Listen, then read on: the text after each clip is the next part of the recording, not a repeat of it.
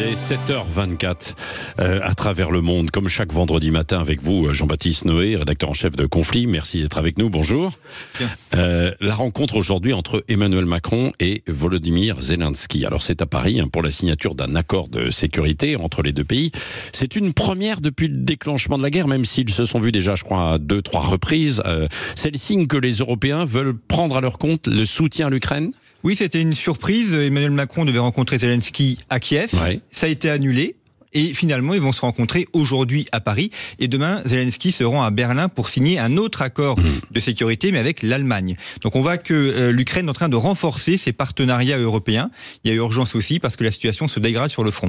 Oui, alors pourquoi signer cet accord aujourd'hui? Alors pour l'Ukraine, c'est essentiel de trouver de nouveaux partenaires parce que les États-Unis, qui étaient le partenaire principal, sont aujourd'hui bloqués. Le Congrès a bloqué l'aide financière.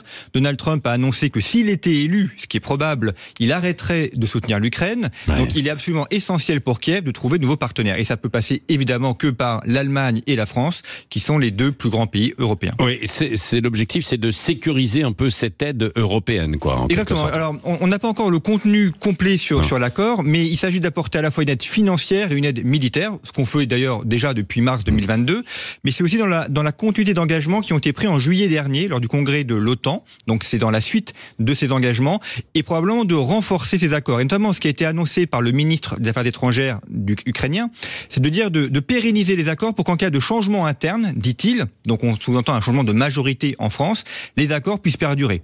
Donc, au-delà de 2027, si jamais un gouvernement voulait renverser Ah, eh, les mais accords. attendez, au-delà de 2027, on, on espère que d'ici là, et on trouvera peut-être une issue à ce conflit. Quoi. Ça veut dire qu'on est très pessimiste. Quoi, Alors ça, c'est l'ambiguïté effectivement de l'accord, Ouais. où d'un côté, les Ukrainiens veulent aller vite et, et mettre un terme rapidement à la guerre, et cet accord, c'est un engagement sur le très long terme, donc au moins trois ou quatre ans, ce qui veut dire que beaucoup prévoient une guerre d'usure, une guerre qui risque de durer effectivement longtemps. oui, c'est ça. En quoi c'est aussi important pour l'Ukraine et aussi pour les Européens cet accord? Alors, il y a l'aspect sécuritaire et financier sur le long terme, et puis il y a aussi la situation sur le front. Aujourd'hui, les Russes sont en train de grignoter, ils avancent légèrement, mais ils avancent.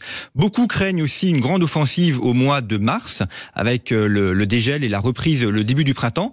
Et s'il y a une grande offensive, il est probable que l'Ukraine ne puisse pas tenir. Donc il est essentiel aujourd'hui que l'Ukraine ait à la fois des engagements financiers, des engagements militaires, et puis sur le long terme aussi, ça a été dit, c'est de sécuriser le flanc Est et ensuite d'engager l'intégration de l'Ukraine dans l'OTAN pour avoir une sécurité au-delà de ce conflit. Oui, donc euh, c'est loin d'être terminé. On est sur du très long terme. On est sur du très long terme, quoi, bien sûr. D'où euh, cette volonté de de mener euh, des accords avec euh, l'Ukraine et toujours et, et pas de dialogue avec euh, Alors, avec aucun Poutine, dialogue avec, la, Russie, et, et cet accord euh, bloque, en- en- enfin empêche euh, tout dialogue futur. Là, c'est vraiment un engagement complet des Européens en faveur de l'Ukraine. Oui, euh, c'est ça. Et une année 2024 qui, sur le plan international, on le dit euh, souvent, est quand même assez périlleuse. hein. Ça va être périlleux. Il y a les élections américaines. Ouais. Euh, il y avoir beaucoup d'élections en Europe, notamment les européennes. Euh, en Afrique aussi. On le voit au Sénégal, ça commence à, Mm. à, à tanguer. On avait parlé la semaine dernière. Ça va être une année euh, compliquée et intéressante à suivre. Et toujours le Proche-Orient, Et le évidemment. Proche-Orient, évidemment.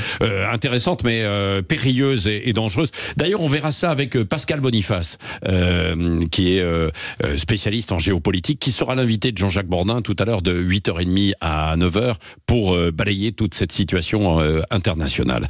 Merci à vous, euh, Jean-Baptiste Noé. Allez, il est 7h28.